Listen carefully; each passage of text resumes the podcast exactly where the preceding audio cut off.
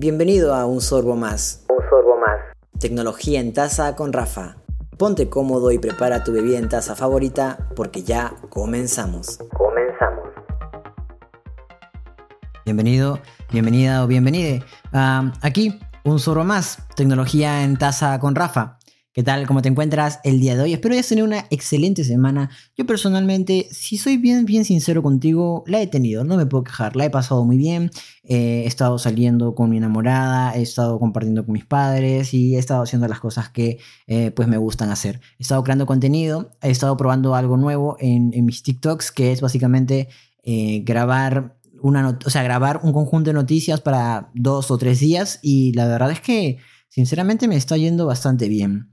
El día de hoy también, además de compartirte eso, quería compartirte que estoy probando una nueva configuración de audio. Entonces, ya me dirás tú en los comentarios si se escucha bien, si se escucha mal.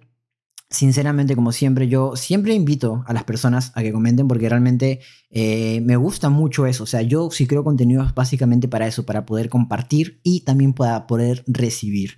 Así que nada, eso, estoy eh, he, configurado el micrófono para un nuevo estilo de audio o una nueva manera de escuchar los audios. No es que se tenga que escuchar necesariamente mejor que la anterior vez, pero sí se tiene que escuchar quizá un poco más fuerte y yo no tengo que hablar tan fuerte. Entonces, bueno, cosas técnicas propias mías que yo mismo me entiendo cuando lo digo, pero sí, básicamente eso, espero que se escuche bien. No espero que se escuche mejor que antes, pero sí espero que se escuche bien. Básicamente, o sea, mientras se escuche bien el audio, yo soy feliz. De verdad, o sea, yo podría estar grabando este, este podcast con una webcam o con una cámara vintage de esas del 2000 y yo voy a ser feliz porque esto me interesa a mí mucho. Porque, y, no solamente en el podcast, también en, en los videos. Y porque cuando yo, a ver, en la carrera, durante la carrera, Ciencias de la Comunicación, me enseñaron algo que me pareció muy importante y que creo que es verdad y que me he quedado con...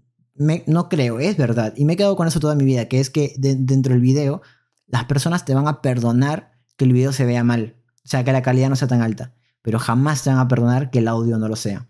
Así que un consejo para amigos audiovisuales que recién están empezando la carrera o para gente que está creando contenido y no tiene este conocimiento. Preocúpense más por el audio que por la calidad del video. Te podrás ver en 4K con el fondo desenfocado como si fuese eh, estos efectos blur súper populares en las cámaras y que ahora también muchas cámaras están imitando de manera eh, con inteligencia artificial, creo. O no sé, sí es inteligencia artificial es inteligencia artificial.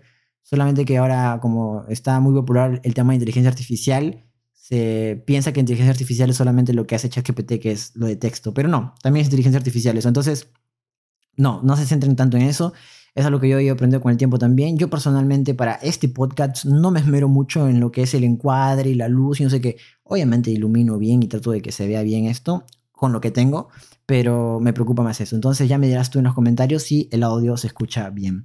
Lo tercero que quería contarte es que eh, para este episodio estoy muy feliz porque posiblemente lo que hice sea una actividad que comienzo a hacer constantemente para el podcast y además también posiblemente lo que me he comprado ahora lo veremos bastantes veces y es que me he comprado una tacita para café. El otro día me lo compré es una taza de, eh, bueno, creo que se conoce, se sabe quién es. Igual te lo voy a decir por si no estás viendo esto con video. Y es Garfield. Una taza de Garfield. Me gusta mucho también la parte de aquí atrás. Hay como, como un, mensaje que dice, me acosté cinco minutos y ya pasaron ocho horas.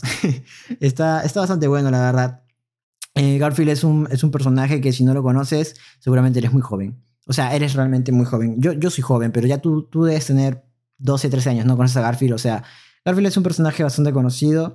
Eh, sinceramente, yo sí, de pequeño me he visto muchas de sus.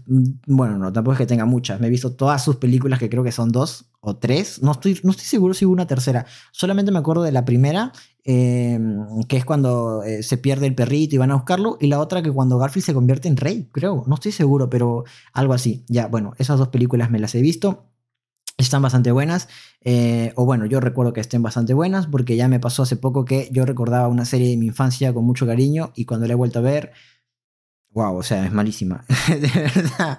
no, creo que me pasó con la película de Ben 10. O sea, la película de Ben 10 es malísima, pero yo la recordaba como una gran película, pero no lo es.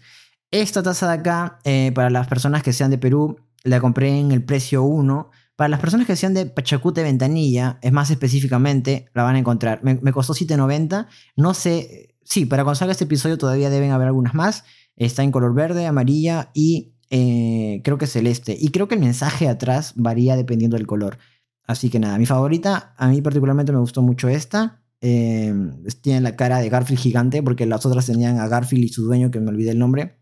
Sí, así de fan. No soy fan, o sea, no soy fan. Me, me gusta Garfield, sé quién es y, lo he consumido de pequeño, pero no soy, fan, no soy fanático de Garfield, vaya. No, es que me muera por Garfield. Wow, vas a grabar una película, wow, qué emoción. No, no, no. Así que nada, eh, está genial. Y bueno, para eh, terminar rápidamente esa parte que mencioné hace un ratito de las cámaras, recién me doy cuenta o soy consciente de que realmente la inteligencia artificial está con nosotros ya hace años, varios años atrás, porque hace, ¿qué serán? Cinco años atrás ya se hablaba de, de, ver cosas a través del Google, a través de Google se podían ver como figuras 3D, Minecraft sacó un juego también de ese estilo. Lo que se hace con Pokémon Go creo que también tiene que ver mucho con inteligencia artificial para que la cámara detectara los puntos 3D y pudiera formar una figura y, y ah, dependiendo de cómo te muevas, eh, también se veía como en tiempo real la figura. Creo, creo que eso también es inteligencia artificial. Hoy vamos a hablar de inteligencia artificial, sí. Tanto como la vez pasada, no, va a ser algo más corto, eh, pero que me parece importante hablarlo, pero eso ya lo veremos más adelante en mi opinión con Taza, esa sección que eh, me gusta bastante. Entonces, y que creo que, es, creo que es la base de, este podcast en realidad. Pero bueno, para terminar con los anuncios, dos más, uno más. Hoy día fui al, supermercado y está, ahí venden teléfonos. ¡Wow! ¡Qué sorpresa! Y eh, me encontré con esto de aquí, el Redmi Note 12 Pro 5G. ¡Wow! Se escucha prometedor, se ve muy bonito, eh, buena pantalla, buena cámara. ¿Lo recomiendo? No, no se lo compren. Realmente tiene una cámara muy fea. O sea, claro, acá dice 200 megapíxeles y ya automáticamente... La gente tiene que dejar de pensar que mientras más megapíxeles mejor es la cámara. Basta ya. O sea, basta ya. Mientras más megapíxeles no significa que tu cámara sea mejor. El iPhone que tengo yo, el XR, creo que tiene 12 megapíxeles y es mucha mejor cámara que lo que es este moderno teléfono Redmi Note 12, 12 Pro 5G. Pro Plus incluso, incluso perdón. Em, los megapíxeles no definen qué tan buena sea la cámara, ¿ok? Saquémonos ese chip de la cabeza, por favor. Eh, pero ojo que para el precio que tiene, pues sí lo recomiendo. Pero en contextos generales, yo te diría que en vez de comprarte este, te vayas por otro teléfono económico que yo vi en la tienda y que sí recomiendo. El Poco X5, no, el Poco 5MS. Igual aquí voy a poner el nombre del modelo exacto que yo te digo. Este teléfono acá no tiene la mejor cámara al mercado, no tiene el mejor procesador, no tiene la mejor batería ni la mejor... Bueno, la pantalla sí, pero, pero, pero, pero, pero, pero, para lo que cuesta, que cuesta muy barato, está perfecto. Si es un buen procesador, si es una buena cámara, o sea, dentro de su gama, que sería gama media o baja, no sé, media baja, porque no llega a ser, media sería el Poco, el Poco X5 Pro, creo. Pero bueno, para la gama en la que está, recomendadísimo. Así que si tú eres usuario de Android y estás pensando en renovar tu teléfono ya porque se está poniendo lento, yo qué sé, poco M, bueno, el modelo que está aquí, ¿ok? Está mejor que este Redmi Note 12 Pro 5G. Y si en un futuro este canal crece y un día Xiaomi me llama y me dice y me contacta para hablar de sus teléfonos y pagarme un dinero por ello, yo qué sé, eh, no se preocupen, voy a seguir siendo igual de directo. O sea, sinceramente, eh, mi canal, más que nada, pero voy a ahora decir que el podcast es un podcast sincero. O sea, voy a ser completamente honesto. Si algo me parece malo, no lo voy a recomendar. Así que ese teléfono no está, no está dentro de mi lista de recomendaciones. Y para terminar con este inicio, que más parece un inicio de avisos a la nación, un mensaje a la nación, eh, nada, me queda simplemente agradecer a, primero a mi enamorada por todo el apoyo y el, aguante que ha, tenido conmigo durante el transcurso de la creación de este podcast. Ella ha sido parte fundamental porque me ha dicho, sí, mira, eso está bien. Eh, un sorbo más quedó, el nombre quedó gracias a ella, en realidad. Yo al parecer no tengo tan buen gusto para poner nombres. Ah, también muchas gracias a mis amigos que comentaron, que vieron el podcast y que me mandaron mensajes eh, chéveres, de buena onda, de verdad. Gracias, eh, en este caso particular, gracias a, a Misael, gracias a, Gloria por comentar. Eh, no sé, sinceramente, si se hayan visto todo el podcast. Gracias también a mi amigo Juan por ver una parte del podcast. Hoy, hoy justo me lo dijo. Entonces, no sé si se hayan visto todo el podcast. No sé si ahorita lo estén viendo, escuchando.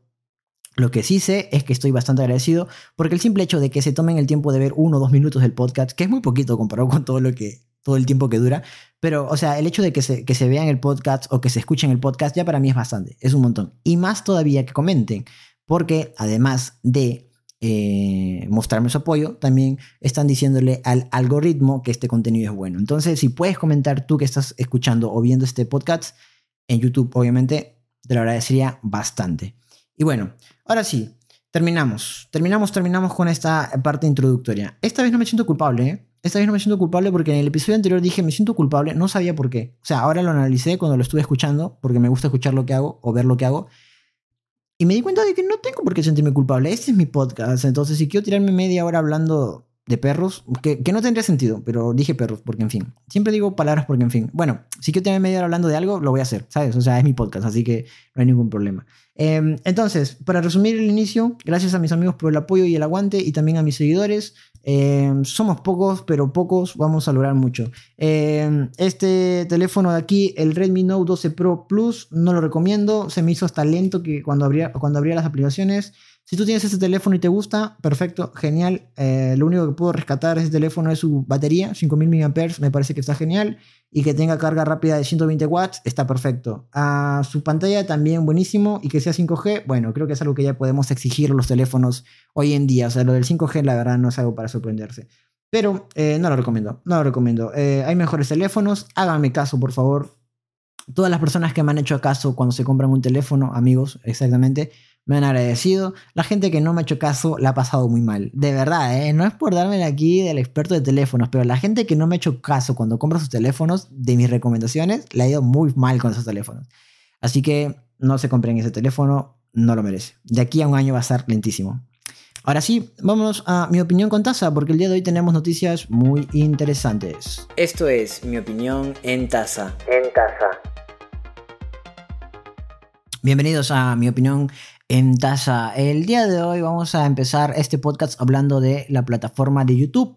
Y por cierto también, ya que estamos ahí, ¿no? De pasito, decirte que este podcast lo puedes escuchar en YouTube, lo puedes escuchar en Apple Podcasts y en Spotify. Y sí, hoy ya le puse antipop a mi micrófono para que no se escuchara reventado cuando decía las P en el episodio anterior. No sé si alguien lo haya escuchado o no sé si alguien sea tan perfeccionista como... Creo que, creo que no, creo que se escuchaba bien. Creo que el problema soy yo, pero bueno. Eh, ya le puse antipop.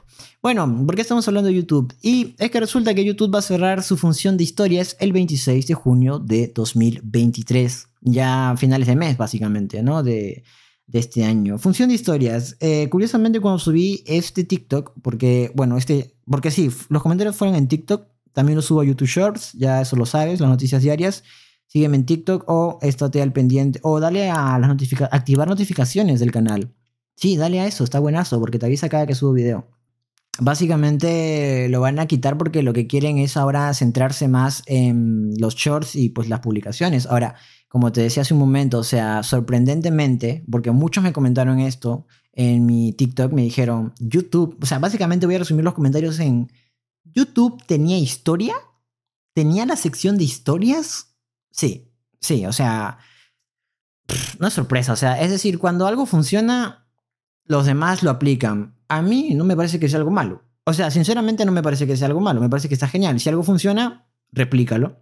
Es decir, por ejemplo, ese, ese podcast, yo me inspiré este, eh, para hacer este podcast en Víctor Abarca, que es un gran creador de contenido, me encanta su contenido, soy fan número uno, fácil. Bueno, no sé si fan número uno, deben haber más fanáticos que yo para, para Víctor, pero su podcast me gustó, me gustó cómo, cómo, cómo iba. Café con Víctor, y creo que ya lo había mencionado en el episodio anterior, pero igual lo menciono nuevamente. Eh, me gustaba su contenido y, lo repliqué. No, no, es una copia como tal, o sea, si te das cuenta, el contenido de él y el mío es diferente, pero más o menos los conceptos se pueden, se pueden asimilar o se pueden parecer, ¿me entiendes? Siento que es genial. Lo mismo que hace Xiaomi, por ejemplo.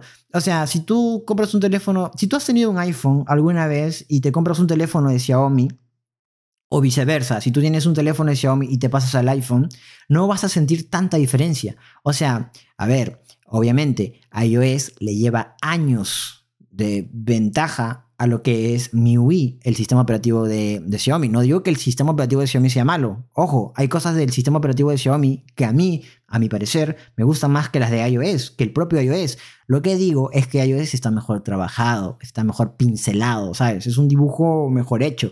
El de Xiaomi pues es una capa de personalización que si bien está buena y que ha avanzado bastante, aún tiene muchas cosas que pulir, sobre todo sus actualizaciones. O sea, no es posible que tú te compres un teléfono de Xiaomi, ¿no? Y luego eh, un día definitivamente muera. ¿Por qué ha pasado? Con actualizaciones. Ha pasado con el, con el Xiaomi Redmi A no sé qué. O sea, eso ya fue hace años. Estoy hablando de pandemia, creo. Pero ha pasado, o sea, ha sucedido. Son cosas que suceden. Entonces, claro, en iOS es muy difícil que pase eso. Y si tiene errores, lo corrige pronto. Eso es lo que digo que, que, falta. Ojo, no estoy diciendo que uno sea mejor que el otro. Bueno, sí, uno es mejor que el otro. Pero el otro, si sigue como va, va a llegar muy lejos. O sea, el de Xiaomi va a llegar muy lejos. Pero sí, o sea, cuando algo funciona, lo replicas. Y YouTube había replicado lo que ya había replicado Instagram con el tema de las historias. Snapchat fue una locura en su momento. Y ya luego eh, WhatsApp, Messenger, Facebook, eh, eh, Instagram, ¿dónde más encontramos Creo que Twitter tiene actualmente, o tuvo en su momento también, una función de historias, no estoy seguro, pero si algo funciona lo replicas y YouTube lo hizo. YouTube tenía su función de historias. Había gente que subía una historia, aunque en YouTube era un poco extraño porque la magia, o sea, no sé qué quiso, no sé por qué hicieron eso, pero la magia de las historias es que tú subías algo y a las 24 horas se borraba. Podría ser una foto, un video, ¿no? Un, un GIF, texto, yo qué sé, pero la cuestión es que luego de un día, 24 horas, esas historias, chao, a tu casa, no los vas a ver más. En YouTube no funcionaba así, o sea, en YouTube las historias por alguna extraña razón, es que de verdad jamás entendí, jamás entendí el marketing de eso o cómo funciona eso, pero duraban una semana. o sea, tú subías historias a YouTube, porque yo sí las llegué a utilizar, eh, y te duraban siete días. O sea, ¿por qué? No, no, o sea, en serio, si tú sabes por qué, dímelo en los comentarios, porque yo no le encuentro lógica a que las historias duren tanto tiempo. Siete días es bastante, es bastante. Entonces, claro, ahora está el tema de TikTok. TikTok ha funcionado, ahora lo hemos replicado en Instagram con los Reels, en Facebook con los Reels. Eh, conociendo a Meta, no me sorprendería que sacaran una especie de Reels para WhatsApp, porque WhatsApp para mí ya no es una aplicación de mensajería, es una red social. Eh, em, pero sí, o sea, TikTok funciona, entonces eh, YouTube sacó los shorts y le está yendo muy bien. Eh, a los creadores de contenido y a YouTube le está yendo bastante bien con el tema de los shorts. Hay gente que consume mucho los shorts. Curiosamente tengo un amigo que se llama Albert que en su momento él consumía más YouTube, no sé si ahora también, pero en su momento él consumía más YouTube Shorts que TikTok. O sea, curioso, interesante. Eh, entonces sí, está funcionándole. Entonces ahora lo que quiere hacer YouTube es centrarse en eso, concentrarse en eso, mejorar eso, darle más, más cavidad. También está el tema de las publicaciones y videos en vivo, porque YouTube obviamente, eh, si bien está bien instaurada en el mercado y si bien todo el mundo sabe lo que es YouTube y todo eso, aún así TikTok y Twitch no dejan de ser competencia. O sea, al final es una competencia en el mercado por no sé exactamente qué, o albergar eh, mejores eh, cualidades o simplemente que la gente en vez de crear contenido en una red, cree contenido en otra. Imagino que una de dos, ¿no? O, ambas, creo que el tema del consumismo, ¿no? O sea, YouTube quiere que consumas más en su plataforma que lo que consumirías en TikTok o en Twitch, porque en esas tres hay anunciantes, entonces hay dinero de por medio. Entonces ahora eh, YouTube está centrado en eso, en sus shorts, en sus publicaciones y también está concentrado en el tema de videos en vivo, aunque He estado viendo algunos videos en vivo, no he probado todavía la plataforma, no, no me he dado el lujo de hacer un, un en vivo en YouTube, pero creo que ahorita sí falta pulir un par de cosas, por lo que he visto y por lo que he escuchado, le falta pulir un par de cosas a YouTube eh, para el tema de los videos en vivo todavía. El tema de los shorts, como te dije, está funcionando, está corriendo bastante bien. Creo que sí está siendo una competencia fuerte para TikTok. Y bueno, o sea, esperemos que se mejore. Ahora, el tema de las publicaciones, yo sí he publicado un par de cosas. Me ha ido fatal el tema de las publicaciones. Yo no sé cómo funciona. No sé si se utiliza hashtags o si tengo que subir imágenes o si es mejor solamente publicar. No sé, nada de eso. O sea, tema de publicaciones en YouTube, no sé nada, nada, nada. Estoy cero. Hay un montón de youtubers que dan consejos para crear contenido que te recomiendan que utilices esto, pero yo. Nada, cero. No, soy un cero a la izquierda. No, no tengo ni idea de, de, qué subir, la verdad, sinceramente. A los youtubers que les funcione, genial. Pero bueno, eh, ahora, para terminar con un temita aquí que quería particularmente, es que estoy viendo la palabra Twitch desde hace rato. Eh, quería invitarte a que me sigas en Twitch. Ahí hago directos, a veces charlando, a veces jugando. Está interesante. Y quería dar una queja también para Twitch. O sea, primero, en Latinoamérica, hasta hace poco, literalmente hace un año creo, los servidores eran un asco. Tenías que tener una conexión, una, tenías que estar conectado a una empresa particular de internet, que no voy a decir el nombre, porque no me acuerdo si era Movistar o Win. Creo que era Win, no recuerdo. Pero el tema es que si no estás conectado a ese sistema, a ese servicio de internet, luego era complicadísimo hacer streams en Twitch, si eras de Perú, particularmente. Porque el servidor más cercano estaba en Brasil. Y luego transmitir, es un tema ahí de, de logística y distancia, y era horrible, era horrible transmitir, sinceramente. Ahora, eh, ahora Twitch ya mejoró eso y hay servidores en Colombia y en Santiago de Chile. Ya va un poco mejor el tema. A mí personalmente hasta el día de hoy no tengo quejas, me va bastante bien. Con 6.000 kilobytes, que es lo máximo, me va perfecto. Pero no entiendo por qué 6.000 nada más. Tengo entendido que si entras al partner de Twitch puedes poner hasta 8.000. Pero brother, estamos hablando de que YouTube te permite 50.000.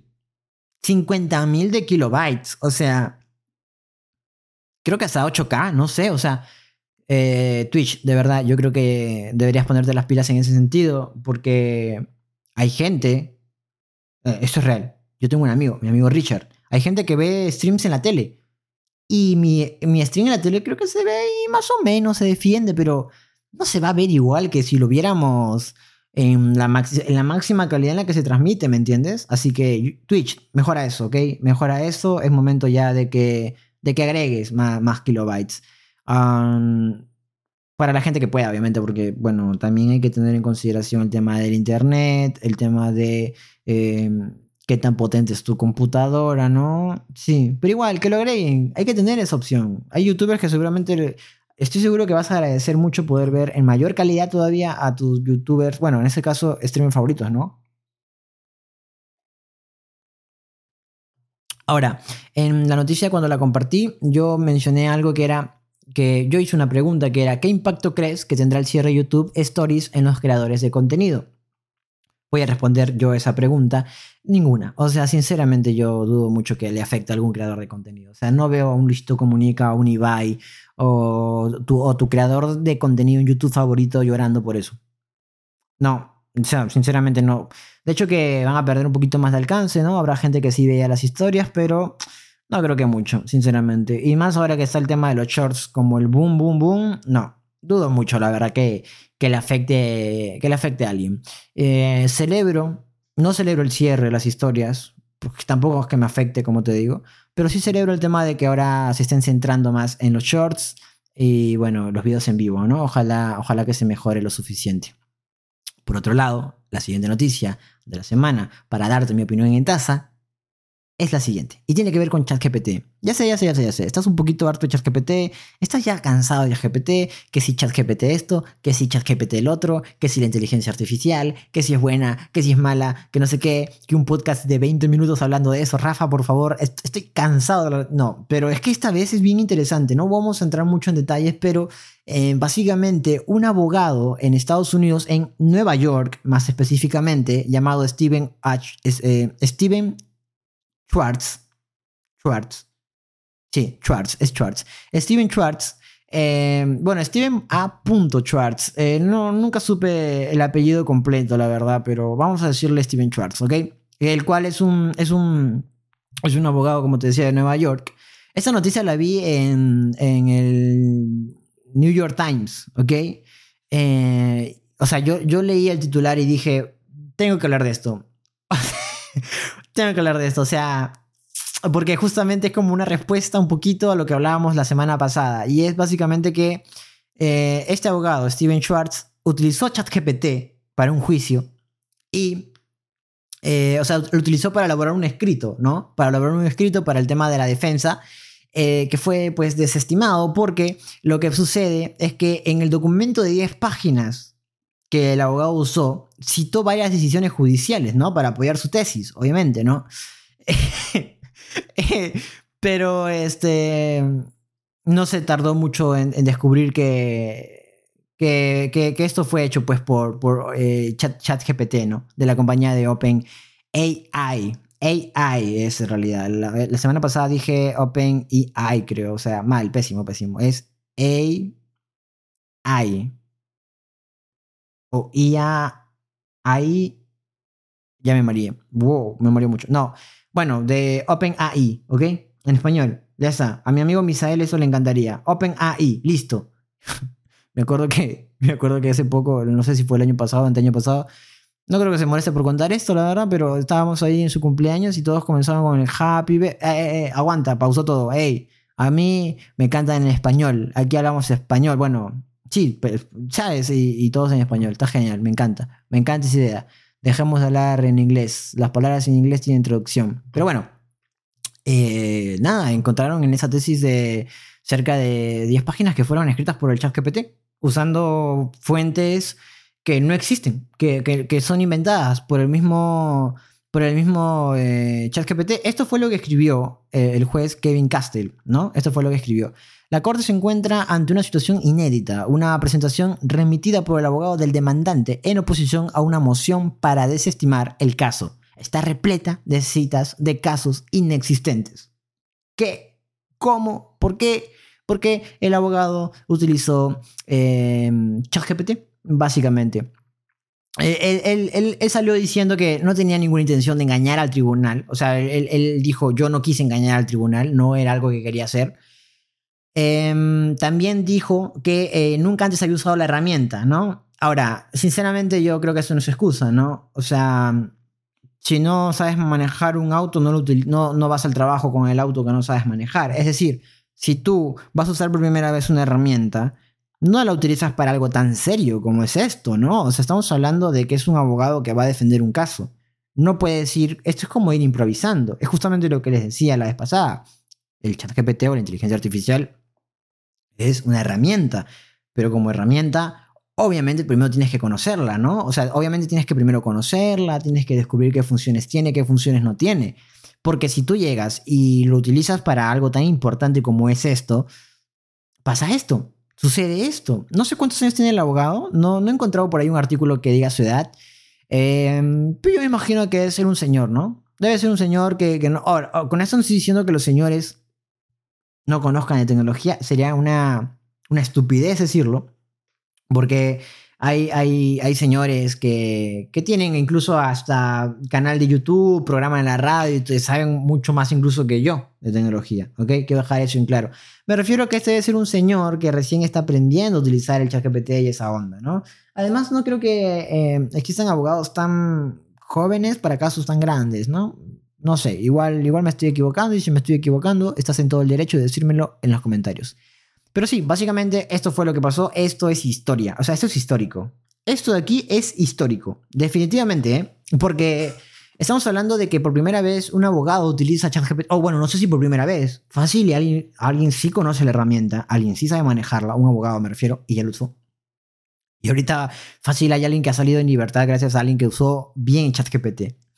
Y bueno, quería ahondar un poquito más en el tema y decirte algo que eh, yo tampoco sabía en realidad. Y yo lo descubrí antes de leer este, esta noticia y justamente lo iba a mencionar hoy. Hoy lo iba a mencionar, pero no lo hice porque, porque quería utilizar esta para, como excusa para contarte mi, mi experiencia con el chat GPT. Hace poco quise, um, bueno, tengo un canal secundario de TikTok, canal o cuenta, no sé cómo se le diga. Este, no, no es, no es nada serio, es como algo donde desahogo un poquito. Es, un, es una cuenta de TikTok donde a mí me gusta mucho leer, escribir y me gustan mucho los poemas y eso. Entonces, de vez en cuando subo uno que otro TikTok eh, leyendo poemas, ¿no? Entonces le dije al chat GPT porque quería facilitarme un poco la vida y le dije, oye, recomiéndame un poema parecido a o que tenga la misma temática, algo así le dije, ¿no? Que, iba, que vaya más o menos por esa onda de eh, el poema de de Pablo Neruda, ¿no? Que, que le puse eso, me acuerdo, y me puso un poema bien bonito. Bonito. Yo, yo dije, oye, eso está genial, me encanta. Pero leí el autor, no recuerdo cuál fue el autor que me puso, pero es un autor conocido. Y dije, mm, no sé, algo no me cuadraba, te lo juro. Porque leí el poema y me gustó, pero algunas partes eran muy robot. Es una Quizá la peor manera de explicarlo, pero creo que acabamos de conectar tú y yo después de que dije eso. ¿Sí me entendiste cuando dije que era muy robot? ¿No? No tenía corazón, no tenía alma, no tenía sentimiento. Entonces lo googleé y efectivamente el autor que me puso... Ah, no, no, no, me puso un autor. Me. Lo googleé y el autor no existía. Y el poema tampoco. Ni el autor ni el poema existían. El chat GPT había creado un autor y había creado un poema. Locura. Dije, aguanta, un momento. Googleé. No existía. Le dije, no. Ok, ¿el autor que me pusiste existe? No existe, lo, siento mucho, ha sido un ejemplo. Ok, dame un autor que sí exista. Me dio el autor que sí existía, que no recuerdo el nombre, pero sí existe porque lo googleé en ese momento y sí existe. Pero el poema no existe. Era muy bonito también, pero no existía el poema. Entonces, ahí me di cuenta. Eh, hay que saber usar la herramienta. Porque, por ejemplo, supongamos que yo le dijera al chat GPT, oye, dame una noticia para hoy, para mi TikTok de tecnología. Puede que me dé una noticia verdadera o una falsa. O sea, hay que tener cuidado. Yo las noticias que doy, por si acaso, tranquilos, eh, les dije que uso el chat GPT para manejar el tema de las noticias y eso, tranquilos, ¿ok? Que la información que les doy sí existe, tiene fuentes confiables. Yo primero googleo, leo la noticia, si veo que está genial, se la paso recién al chat GPT y ahí comenzamos a trabajar en un conjunto de resúmenes y titulares, ¿ok? Pero sí existen las noticias que les doy, tranquilos. Eh, pero claro, puede pasar que quizá pase eso. Ahora, eh, Seguramente dirás, eh, oye, pero Fernando, la información del chat GPT está puesta solamente hasta el 2021, marzo de 2021 o, mayo creo de 2021. Es evidente que, que, no le vas a pedir algo como eso. Ok, está perfecto porque tú y yo somos conscientes de eso. Pero justamente lo que pasó con el abogado. ¿Y qué onda con la gente que no? ¿Qué onda con, con la persona que ahorita decide crear una cuenta de TikTok de noticias ¿no? Y no tiene esa información en su cabecita y saca toda la información de, del chat GPT estaría desinformando a la gente. O sea, es un peligro también. Por eso también eh, hay que ser conscientes de algo muy importante, que esta es otra noticia, que no la tengo apuntada porque lo acabo de recordar, pero que va de la mano, y es que quieren comenzar a regular el chat GPT. Expertos de la inteligencia artificial comienzan a decir, las empresas privadas no deberían tener todo el control, debería también haber una regulación por parte del gobierno. Ahí sí no, no quiero opinar, pero no por miedo o algo por el estilo a que mi, a, que mi comentario sea algo malo o bueno, sino porque yo creo que aún me falta aprender un poquito más, leer un poquito más y recién darte mi opinión, pero igual quería ponerlo sobre la mesa. Quería ponerlo sobre la mesa, quizá en el próximo episodio lo debatamos mejor, pero sí, se está comenzando a trabajar en leyes para que los gobiernos tengan poder sobre las inteligencias artificiales y regularlas. Puede ser algo bueno, puede ser algo malo, puede pasar lo que pasó en China, por ejemplo, que, que limitaron el chat GPT y sacaron su propio chat GPT que era Ernie, que también está limitado con la información. Entonces, sí, creo que es un tema que, que, hay que debatir con pinzas, ¿no? En un próximo episodio quizá lo debatamos mejor, quizá invite a alguien para poder hacer un debate, eh, no estoy seguro, pero es algo que hay que tener en cuenta. Entonces, sí, la información que el chat GPT te da no necesariamente es correcta, ¿ok? No necesariamente lo es. Así que tenlo muy, muy, muy, muy en cuenta, por favor. Antes de crear contenido o hacer tu tarea, tu tesis, yo qué sé. Tu tarea, tu tesis, tu artículo de opinión, tu eh, titular, tu, lo que sea. Lo que sea que vayas a crear. También hay programación, pero creo que para la programación no hay mucho peligro, creo. No estoy seguro, pero mucho cuidado con lo que, lo que el ChatGPT te da. Ahora, yo uso la versión gratuita del ChatGPT. No sé si el ChatGPT que dicen que es el de tecnología eh, claro, acá está la información. Eh, el que cuesta 20 dólares al mes, no sé si sea mejor, pero sigo creyendo que es parte de el darte información. No, es que no es falsa la información, o sea, es falsa, o sea, es inexistente, pero es porque el chat GPT te está dando ejemplos. Ojo con eso. Cuando tú le pidas algo, lo que normalmente va a hacer ChatGPT es darte un ejemplo. Y el ejemplo te lo va a dar con información que él ha creado. ¿Ok? Tienes que ser muy específico con el ChatGPT para que te pueda dar información quizá correcta o que sí existe. Google también está trabajando en una función para que cuando tú leas una página web, un artículo o algo por el estilo, te diga eh, si lo que estás leyendo lo fue creado por eh, gente o fue creado por inteligencia artificial, si existe o no existe. Porque también ya había pasado, y eso tiene que ver con lo del tema del abogado, había pasado que en Japón, o en China creo, sí creo que era Japón, habían creado una ministra en Twitter, habían creado una ministra que no existe, con inteligencia artificial. Imágenes creadas con inteligencia artificial que se veían muy reales, la verdad. Y la ministra no existe. O sea, no, no, no hay una ministra en, en ese país. Al menos no esa ministra. no existía. Entonces, claro, por eso digo, o sea, es importante comenzar a regular la inteligencia artificial, sí o no. Ya tú me dirás en los comentarios de este podcast. Pero eh, por mi parte yo creo, por lo menos quizá no regular por parte del gobierno, pero quizás sí regular por parte de las mismas empresas. Comenzar a poner funciones donde puedas determinar qué fue creado por inteligencia artificial y qué fue creado o, bueno, por humanos o que sí es verdadera información, ¿no? De nuevo te repito, esas cositas que se tienen que ir tomando con pinzas, o sea, con pinzas. Así, delicado. Es un tema, o sea, parece tonto, pero realmente esto, es importante, porque eso que pasó con el abogado es historia. De verdad, esto es historia. De verdad que sí. Y otra cosa que también es historia es el tema de que a Rubius le han borrado cerca de 15 videos. Bastantes videos les les ha borrado. Porque resulta que, a ver, YouTube, eh, me encanta YouTube como para consumir y crear contenido. La verdad, no tengo muchas quejas al respecto. Creo que la única queja que siempre he tenido es el tema del copyright y va de la mano con el tema de la noticia. Y es que resulta que al Rubius eh, le han borrado videos porque una mm, disquera o una... Sí, una disquera, creo que sí, ¿Cuál es la palabra correcta? Sí, creo que es esa disquera. El tema es que eh, le borraron varios videos. esta empresa que... Porque el Rubius... A ver, para los que... A ver, te puede gustar o no te puede gustar el Rubius. ¿Ok? Sinceramente, te puede o no gustar. Em, está ahí, está genial. A mí sí me gusta su contenido. He crecido viendo el Rubius, sinceramente. Eh, pero te puede gustar o no, pero al final lo que sí tienes que admitir es que el Rubius es parte importante de YouTube hispanohablante. O sea, es historia. Historia, es parte de la historia de YouTube hispanohablante.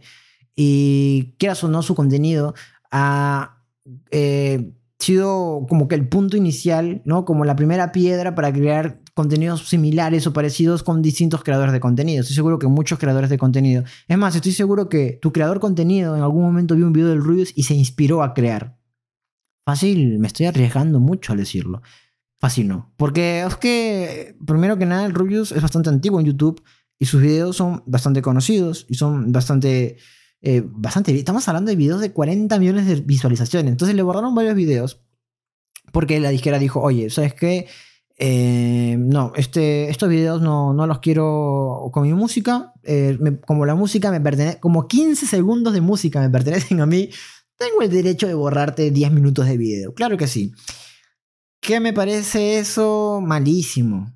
Pésimo, pésimo como lo ha manejado YouTube. Eh, a mí me pasó algo parecido también. Una vez me subí un video con una canción. Yo, bueno, a ver, tengo que ser sincero. Yo me subí una canción completa del artista Em, pero era porque quería hacer como que un videoclip eh, fan-made, creo que se dice cuando lo hace un fan.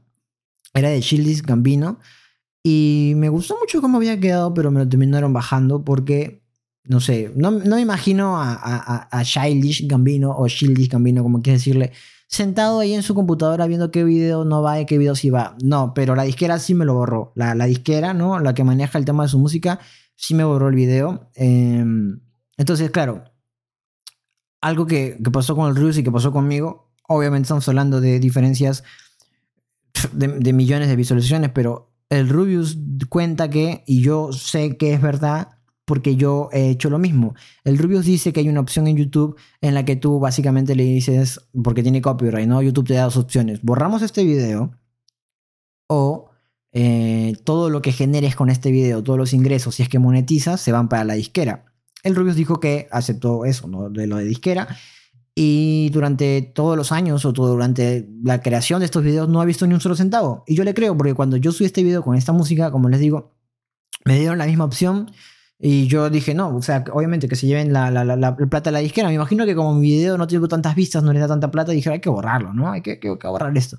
Pero con el Rubius no entiendo qué pasa, porque con el Rubius tenemos millones de vistas. O sea, millones de vistas. Eso es mucho dinero, seguramente, que el Rubius no ha visto. Pero la disquera sí. Entonces, que la disquera un día, o el dueño, o, el que trabaje, yo que sé, un día se levante y diga, hay que borrar todos los videos porque, en fin, eso me parece re malo, la verdad. Yo, sinceramente, si fuese YouTube, pondría una opción que la que ponen en Twitch, ¿no? En Twitch, por ejemplo, si tú subes música en copyright, los extractos que tienen copyright, club, silenciado. Yo haría lo mismo. Yo haría lo mismo. Si estamos hablando de 15 segundos, 30 segundos, que van a arruinar seguramente el video, sí, pero ya no te arriesgas a borrarlo. Entonces, silenciamos esas partes. No sé, creo que es lo más justo, ¿no? O, mejorar el tema de cómo funciona el copyright. Porque no es justo que una disquera eh, te saque toda la plata que pueda con contenido que tú creaste, ¿no? Desde el inicio al final. Desde el guion, desde la grabación, la dirección, la edición, todo, todo, la idea central, todo. Y que por 15 segundos de música te quieran borrar un video. Después de haber cobrado, después de haber ganado plata en base a tu trabajo, me parece fatal. Como creador de contenido me parece pésimo, de verdad. A mí me daría miedo que eso me pasara, por ejemplo. Por eso trato yo de usar música de la misma variedad de YouTube. Pero es que hay que ser sinceros. Sea, hay que ser sinceros. Hay música muy buena que uno simplemente quiere utilizar para que el video quede bien. Así de simple, así de sencillo. Uno quiere utilizar música buena para que, la, para que el video quede bien. Porque justamente lo que te decía al inicio de este podcast, el audio es fundamental. O sea, el audio es... Wow, es, es, es, es básico. O sea, es, es lo primero que se tiene que trabajar en un video. Y dentro del audio va muy de la mano la música que utilices para el ritmo que le vayas a dar a tu video. Así que, pues nada, esperemos que se resuelva. Hubo una respuesta por parte de YouTube mm, en Twitter, porque, eh, bueno, hizo un, hizo un stream, una historia y también eh, el, tweet que te digo. Hablaron en el tweet. Bueno, no hablaron, perdón. Eh, YouTube le respondió algo así de que iban a estar revisando el caso. Y nada, esperemos que le devuelvan los videos al Rubius y de que me devuelvan también mi video a mí. No va de la mano, ¿no? No va de la mano. Pero YouTube, por favor, devuélveme. Ese video me quedó muy lindo. Sinceramente me gusta mucho. Y bueno, ya para terminar eh, con mi opinión en taza y pasar al siguiente... Eh, Ay, se me fue la palabra. La siguiente sección. Perdón, me bugueó un poquito a estas horas. Hoy, hoy sí es tarde, hoy estoy grabando tarde. Vamos a hablar sobre lo que se está esperando de la WWE no, mentira, eso es de la lucha libre. La WWDC 2023. ¿Qué es esto? Bueno, básicamente es cuando Apple comienza a anunciar todo lo que a los desarrolladores les va a interesar y clientes también, obviamente. No, aquí no van a hablar de, eh, no sé, ponte este, el nuevo iPhone o no van a hablar de iOS o algo así. No, no, esto va para finales de año todavía. Esto es más que nada para los desarrolladores y también para los clientes porque se está hablando de tecnología buena. Em, hay muchas cosas de las que hablar. De, podría incluso hacer un episodio enterito, enterito de esto. Pero voy a resumir todo en que básicamente lo que se espera para, em, para este, esta conferencia es una, una nueva Mac Studio, eh, una MacBook Air de 15 pulgadas, eh, van a hablar del iOS 17, que creo que esto es, es, lo mejor que, No sé si es lo mejor, perdón. Es lo que más nos interesa como usuarios, ¿no? Porque creo que hay más usuarios. Lo que voy a decir está saliendo de mí, no lo he leído, no, no, no he investigado, pero creo que hay más usuarios de iPhone que de otra cosa. Entonces, eso. Pero, pero ahorita, ahorita, ahorita lo que se está hablando bastante es el tema de las gafas de realidad mixta. ¿Ok? Y ahorita te voy a explicar más o menos qué es eso. Pero se está hablando mucho de eso porque parece ser que va a ser em, como que algo histórico. En el tema de la tecnología va a ser algo histórico, un cambio sin precedentes. Mira, a ver, sinceramente, eh, hay cosas que Apple saca y que son como que, ah, ok, me, ya lo vi en Android. Quizá lo saca mejor trabajado, sí. Sí, sí, sí, sí, mejor que sí, sí, sí, porque eh, algo que pasa en el, mundo Android, como usuario o ex usuario, porque ahorita no estoy usando Android, pero ya usaré pronto de nuevo hay muchas cosas que extraño de Android.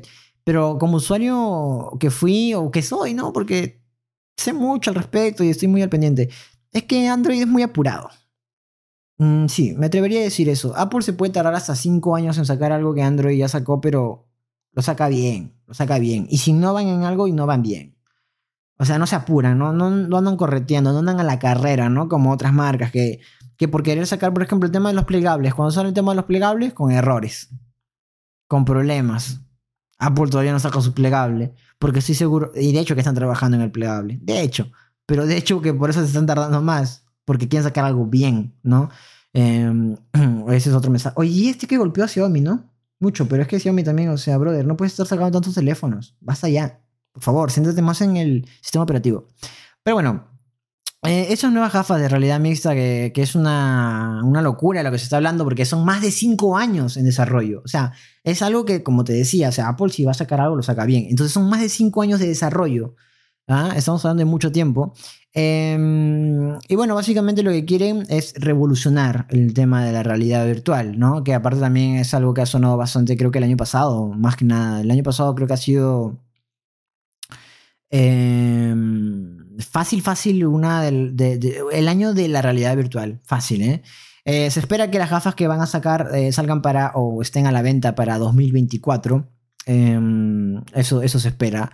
Eh, hay un montón de rumores. O sea, rumores hay, hay, hay bastante, sinceramente. Algunos dicen que tendrán un diseño minimalista y liviano eh, y que las van a hacer cómodas. Porque, em, hay que ser sinceros, las gafas de realidad virtual que existen a día de hoy cómodas no son.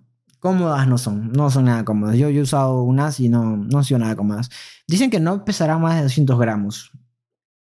Eh, esos son rumores, porque obviamente no te estoy hablando de lo que ya pasó, sino lo que se supone que va a pasar lo que se está esperando. Eh, van a ser fabricadas de aluminio, vidrio y fibra de carbono. ¿ok? Eh, el diseño, en teoría, pucha, es similar ¿no? a las otras gafas de realidad virtual. Pero, mira, te voy a pasar una foto por acá. Ojalá la ponga. Siempre digo que la voy a poner, nunca pongo la foto. De verdad, perdón por eso. Pero esto de aquí, si es que lo estás viendo, es lo que se supone que serán las gafas de realidad Em, eh, virtual, básicamente, ¿no? Ahora, ¿por qué, ¿por qué es tan relevante el tema de esas gafas de realidad virtual? Una de las cosas que se ha mencionado es que, a ver, las gafas serán de realidad virtual con dos pantallas 4K micro LED de Sony de alta resolución. Estamos hablando de que vas a poder jugar juegos de realidad virtual en 4K. Eso es bastante calidad. Y OLED, o sea, una imagen muy buena, una imagen muy buena. Em, entonces, básicamente por eso es que se está hablando tanto de esta realidad virtual, porque se, supone que va a ser la creme de la creme de lo que viene siendo las gafas de la realidad virtual. Mira, te voy a leer un poquito de, esta nota de hipertextual, ¿ok? Dice así, las gafas de realidad virtual tendrán más de 10 cámaras que llevarán un registro del movimiento de las manos, brazos, piernas y gestos faciales, o sea, bastante. Además serán capaces de hacer un scan de pupila como medida de seguridad biométrica. También serán capaces de detectar el movimiento de cada dedo y será posible escribir en un teclado virtual. Explotó la cabeza? ¿Te explotó la no te explotó, en, serio, en serio, si no te explotó la cabeza con eso, es porque la tecnología te da. O sea, el tema de revolución y tecnológica con el tema de la, realidad virtual te da igual. O sea, la realidad virtual te da igual. porque esto es eh, histórico. O sea, es histórico, de verdad. El, hecho de, de todo lo que están diciendo, no, locura. Completamente locura. Las cámaras sin sensores LIDAR de corte de alcance como el iPhone también registrarán todo el entorno alrededor del usuario. De esa forma podrán ser usadas con aplicaciones de realidad aumentada. Eh, tendrán dos procesadores M2, uno de alto desempeño y otro de eficiencia para operar los sensores sobre todo. Funcionarán con un nuevo sistema operativo llamado Xrose con una interfaz gráfica similar a la de iOS con la que eh, funcionan los iPhones. Supuestamente Apple está desarrollando apps independientes para el nuevo dispositivo, incluyendo Safari, fotos, mensajes, Apple Music, FaceTime, mapas, entre otros. Todos estarán optimizados para interfaces en tres dimensiones y será capaz de hacer funcionar apps para iPad de dos dimensiones y por medio de una experiencia 3D. Ok, em, quizá cuando piensas en realidad aumentada, estés pensando, o, o realidad virtual, estés pensando un poquito en en videojuegos, ¿no? Porque hay incluso hasta streamers que se han hecho muy popular con esto, pero no, o sea, estamos hablando de algo más allá de eso. O sea, estamos hablando de que vas a poder sumergirte en un nuevo mundo, ¿no? Esto es como la Matrix, eh, en el cual vas a poder hacer funciones del día a día, pero de una manera virtual. O sea, es una locura, sinceramente es una locura. Y nada, o sea, va a detectar hasta el movimiento de tus dedos. Por eso digo que es simplemente wow vas a poder escribir. O sea, es una locura, de verdad. Em, eh, ahora, eh, de esto de aquí, tenía algo que mencionar. Ah, ya me acordé.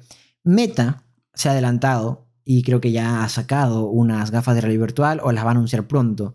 No sé si para cuando este podcast haya salido Meta ya haya anunciado eso, pero eh, sí. O sea, la competencia ahorita va a estar bastante fuerte con el tema de la realidad virtual. Así que hay que tener mucho, mucho ojo con eso. Vamos a estar hablando un poquito más al respecto. Pero a mí me parece una completa locura el tema de las gafas de realidad mixta. Eh, ya quiero que, suceda la, la WWDC para estar más al pendiente. Obviamente les voy a estar hablando más al respecto, pero sí. Déjame saber en los comentarios qué opinas tú sobre la realidad virtual. O sea, déjame saber en los comentarios, cuéntame un poco si has eh, tenido alguna experiencia o si te gustaría tenerla, ¿no? La verdad que a mí me parece genial. Otra cosa también importante mencionar, o sea, obviamente lo que te estoy diciendo, lo más relevante para mí, ¿ok? Como usuario. iOS 17, el famoso iOS eh, ahorita creo que estamos en iOS 16.5. Gran sistema operativo. Mm, me gusta mucho. Me gusta bastante el diseño. Me gusta bastante cómo funciona. Está fluido. Está bueno, está bueno. Em, básicamente eh, van a hablar de iOS 17. Creo que es lo más importante o lo más relevante de, esta conferencia. Creo que muchos están muy al pendiente de esta conferencia por el tema de iOS, ¿no? Eh, obviamente si tienes un iPhone o si estás al pendiente del mundo de tecnología, porque por ejemplo yo cuando yo tenía Android o cuando usaba Android, siempre igual estaba muy al pendiente de esto. O sea, no sé, siempre estoy muy al pendiente. Igual viceversa, ¿eh? O sea, ahorita que estoy usando el iPhone, eh, ando muy al pendiente de cosas de, que tengan que ver con, Apple, pero también con temas de Android. O sea, siempre estoy muy al pendiente eh, o muy a la, a la, vanguardia de la tecnología, porque pues, es algo que me gusta. Entonces, nuevamente, este artículo es de hipertextual, ¿ok?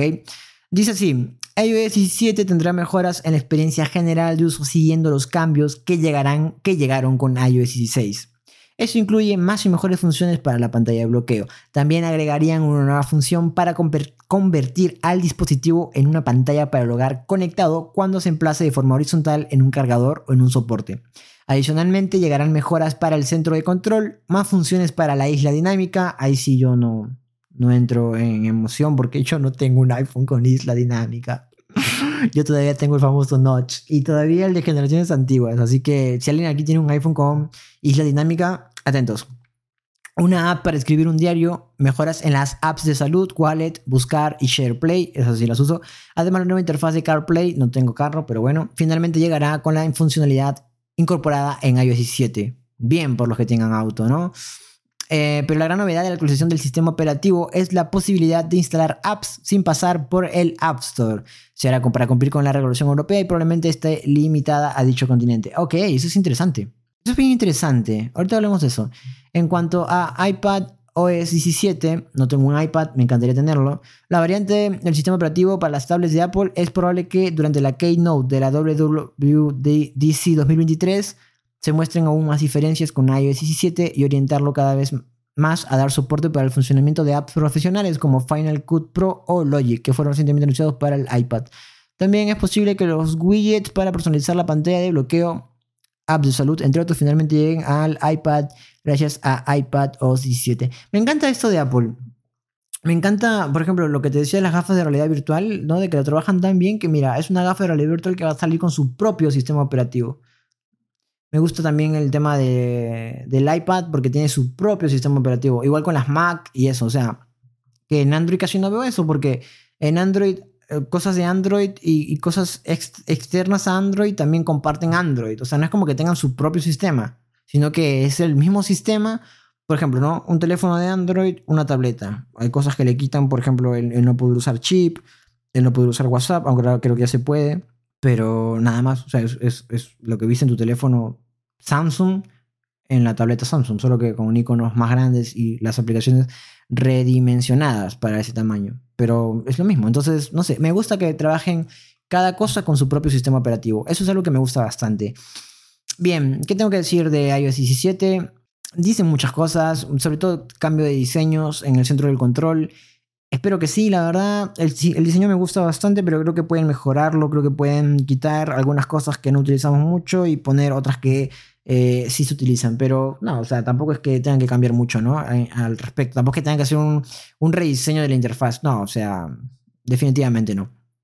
De la isla dinámica no puedo decir nada porque no tengo un teléfono iPhone con isla dinámica, pero pues que está genial que ponga más funciones porque hasta donde tengo entendido no se puede hacer mucho tampoco con la isla dinámica, o sea, está genial, pero a ver, si los desarrolladores, las aplicaciones que sacan al mercado no las desarrollan pensadas en la isla dinámica, al final la isla dinámica es un XD, ¿no? O sea, es como que, ah, está ahí y ya. Para lo mismo, para las mismas cosas de Apple, ¿no? La aplicación de Apple, de música, de mapa, de cámara, yo qué sé. Pero ya obviamente en un futuro me imagino que los desarrolladores van a trabajar en islas dinámicas, incorporaciones de WhatsApp para isla dinámica, incorporaciones de, no sé, de TikTok para isla dinámica, incorporaciones de eh, aplicaciones de salud, aplicaciones de, de, música como Spotify para isla dinámica, ¿no? Que es importante y es relevante porque al final, si no se trabaja o no se desarrolla para eso, entonces al final no, no, no sirve de mucho, sinceramente. Eh, pero nada más, eh, creo que por ahora es como que lo más eh, relevante e importante para mí al menos, eh, de esta histórica, histórica WWDC 2023. Eh, es que realmente lo de las gafas de realidad mixta, eh, una locura, una locura, de verdad, una locura. Así que nada, eso ha sido mi opinión en taza. Vámonos ya con café con opiniones. A continuación, café con opiniones. Café con opiniones. Ok, pues esto es Café con opiniones. Es la sección donde leo los comentarios del episodio pasado. En el episodio pasado no hubieron comentarios porque era el primer episodio. Sabía que eso iba a pasar, pero menos mal que hice la sección y menos mal que les dije, oigan, existe esta sección, por favor comenten porque si no, estoy seguro que nadie hubiese comentado. Pero bueno, empezamos con este primer comentario que dice, este es un comentario de programas de PC gratis, gracias por comentar, siempre comenta en mis, en mis siempre comenta muy seguido. En un TikTok tú dijiste que ya se había reemplazado gente por inteligencia artificial en un trabajo. Eso significa que sí es un peligro para nosotros. Por cierto, buen podcast, me ha gustado. Oye, muchas gracias. Eh, realmente agradezco mucho que te haya gustado. Eh, espero que ese también te guste. Y bueno, a ver, eh, sí, en un TikTok yo dije en base a lo que es, o sea, yo di la noticia, ¿ok? Dije que ya ahorita Wendy's, creo que era una cadena de, de comida rápida, eh, creo que en Estados Unidos ya había reemplazado gente por inteligencia artificial. O lo iba a hacer, creo, no estoy seguro.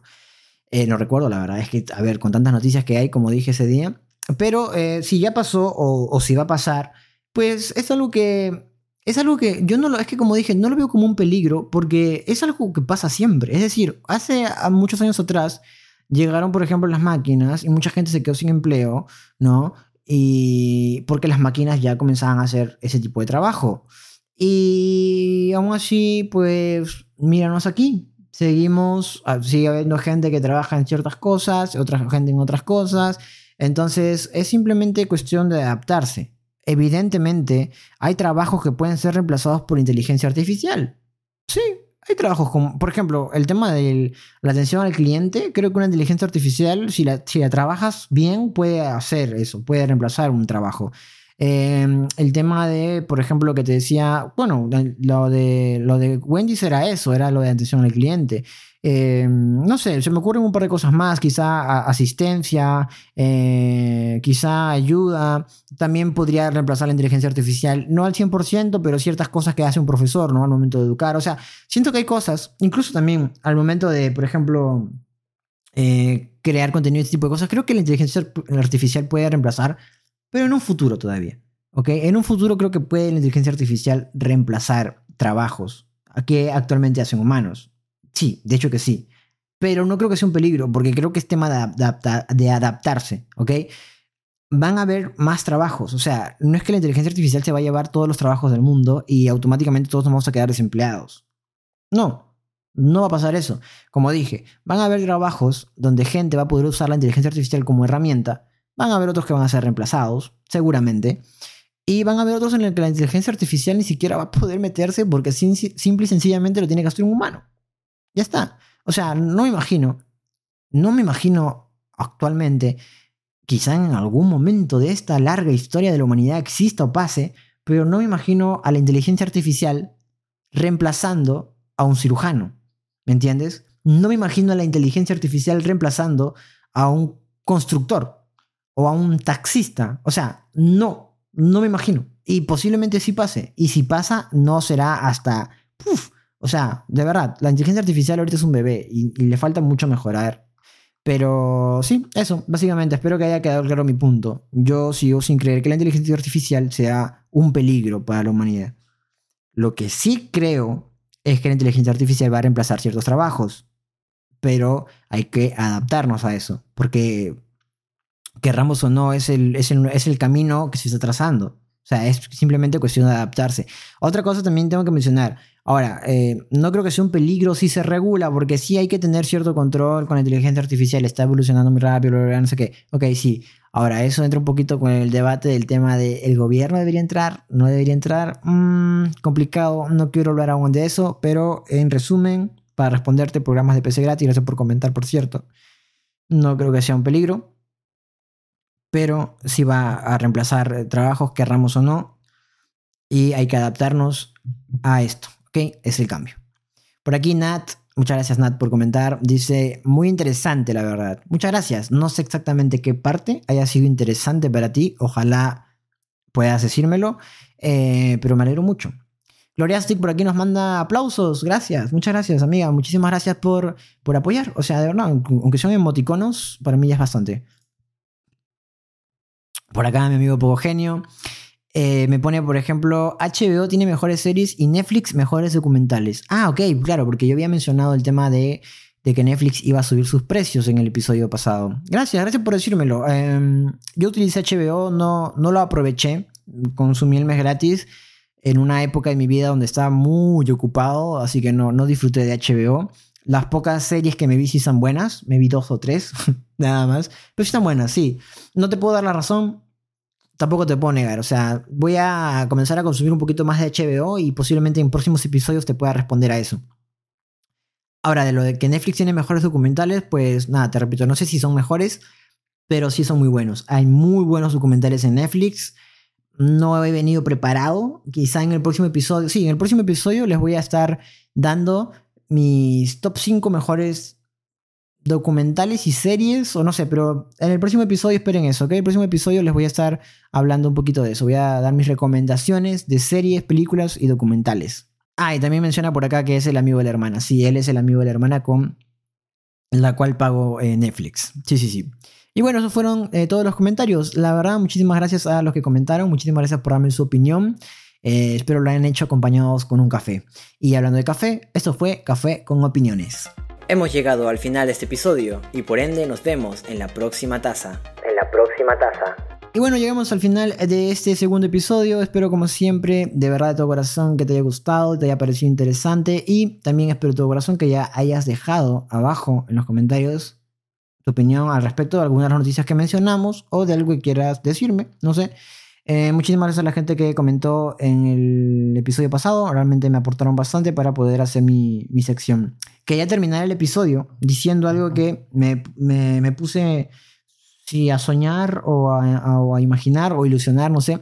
Pero me gustaría muchísimo, muchísimo grabar un episodio de un sorbo más en una cafetería. O sea, sí, me gustaría bastante, ¿eh? la verdad. O sea, creo que... Eh, eh, no, ¿saben qué? No es un sueño. Me lo voy a poner como meta.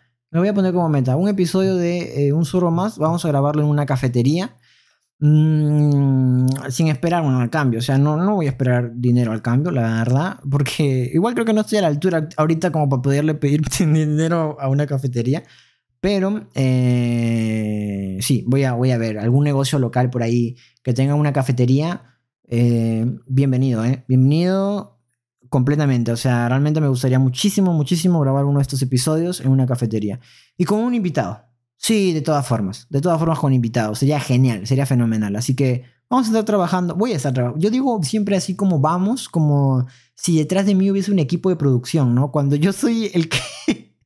Cuando yo soy el que graba, edita, este, hace las miniaturas, busca los temas del podcast. O sea, yo literalmente estoy haciendo todo solo, pero yo siempre digo, vamos, eh, pero esta vez voy a decir vamos porque creo que puedo. Voy a hablar con un par de amigos para que me ayuden con eso. Sí, sí, de todas formas. Pero bueno, esto ha sido un solo más de tecnología en taza con Rafa. Espero que como siempre te haya gustado este episodio. Gracias si lo estás viendo en YouTube, en eh, Spotify o en Apple Podcasts, sea donde sea que lo estás viendo. No olvides compartir porque realmente eso aporta bastante a que más gente pueda estar al pendiente de la tecnología y también obviamente me apoyas a mí a seguir creando contenido. Nos vemos en la próxima semana, el próximo domingo. Espero tengas un excelente domingo o lo hayas tenido dependiendo de, de cuándo escuchaste esto. Y nada más que decirte, yo soy Rafa y nos vemos en el próximo episodio. No olvides que lo más importante es ser feliz o al menos intentar serlo, ¿ok? Cuídate mucho, chau chau. En un mundo lleno de tecnología y opiniones, A veces solo necesitas un momento para relajarte, tomar un sorbo de café y escuchar una opinión sincera.